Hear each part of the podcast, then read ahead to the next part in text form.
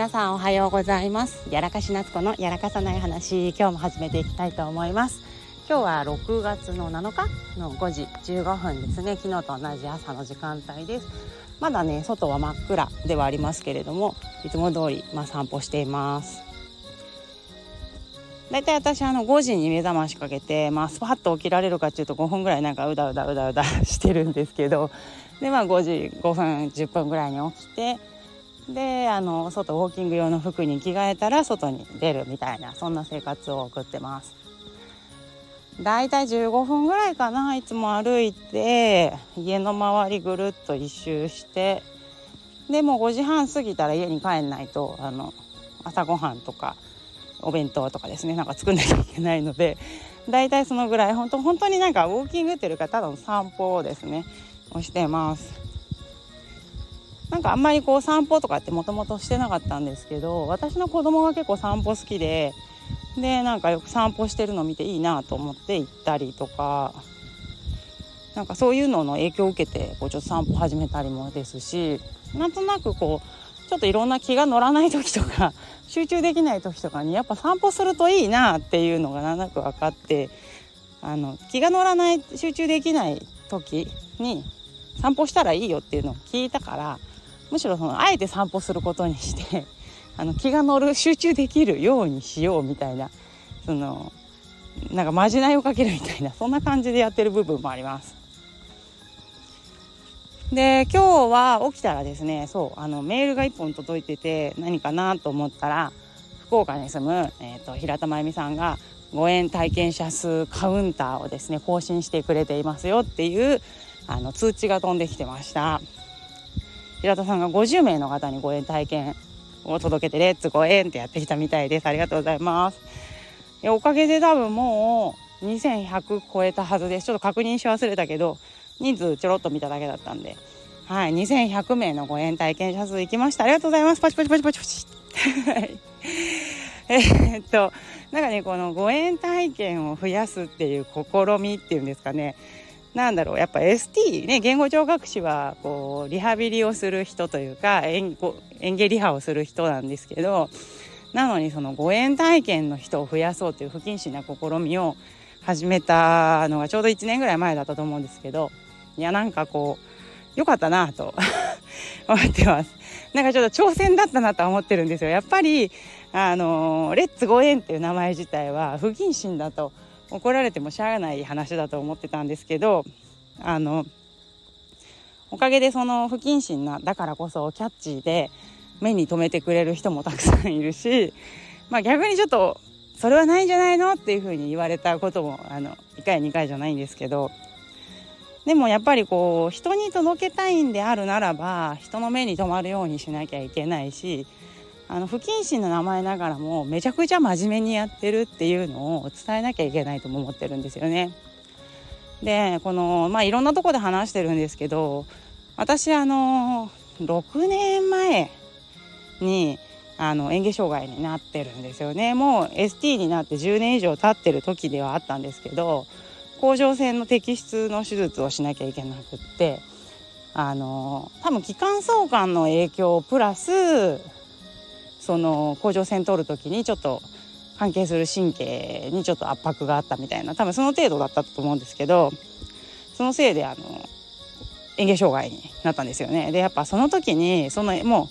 う甲状腺摘出するためだけの病院みたいな感じだったのでとろみ剤とかのあのそういう配慮資材がなくてでもう飲めないからとろみ剤くださいとかせめて水溶き片栗粉でいいんでつけてくださいって言ったら無理ですって言われていやもうあんなにとろみ剤欲しいと思ったこと人生でなかったな。であのもう何も飲めないから脱水ギリギリでであの家族にとろみ剤ね持ってきてほしいって言えばよかったんですけどいかんせんその時に限って自分の子供がインフルエンザになるっていうミラクルでもう全然あのそういう助けてくれる人がいない県外だったのでもう何も助けてもらえないっていう状況を経験した時にあこのなんだろう私たち言語聴覚士がもう当たり前になったと思ったけどまだとろみ剤一つですら知らない人とかたくさんいて病院レベルでもそうなんだと思って結構衝撃的だったんですよね。なのでじゃあこれを何とかして広めたいなと思ったところでこのご縁体験型ワークショップレッツご縁っていうのをまあスタートした一つのきっかけでもあります。まあ、そういう意味ではねもう今私嚥下障害治ってるので あの体験もまあ怖かったですけどあの良かったのかななんて思ったりもしてます。少し雲が明るくなったかなもうちょっとかなはい私なんで毎朝こうやって散歩してるのかというとあの別に特に深い意味はないんですけどこうやっぱり仕事を一人でやってると結構孤独でやっぱ気が乗らない時とか結構あるんですよね。でいろんなところでなんか自然に触れるとあの集中力上がるって聞いてなのであの集中力上がってんのか分かんないですけどあの上げるためにやってます。上げるために。でなんかウォーキングはね体にいいのでまあしようかなっていう感じ。大した距離じゃないんですけどうちの本当家の周りくるっと一周するだけですけど出ます今日も相変わらずスズムシが賑やかです。聞こえますかね？スズムシすごい。あの田んぼ道なんでねすごいですよ。本当にいつも。こうやって歩いてるといろんなもの見えますね。なんかまあまだ薄暗い時間帯ですけど普段見ないものが見えるのは楽しいし同じ時間帯でも空の明るさが違うのでなんか面白いですよね。雲の形とか。今日は山口県天気どうなんだろう。そういえば見てなかったな。なんか最近なんか昨日とかも晴れるって言いながら雨が降ったりちょっとよくわからない天気がずっと続いていますけど、まあ、9月はそんな感じなんですかね。今日私の仕事は、えー、っとお昼にミールラウンドがあるかな。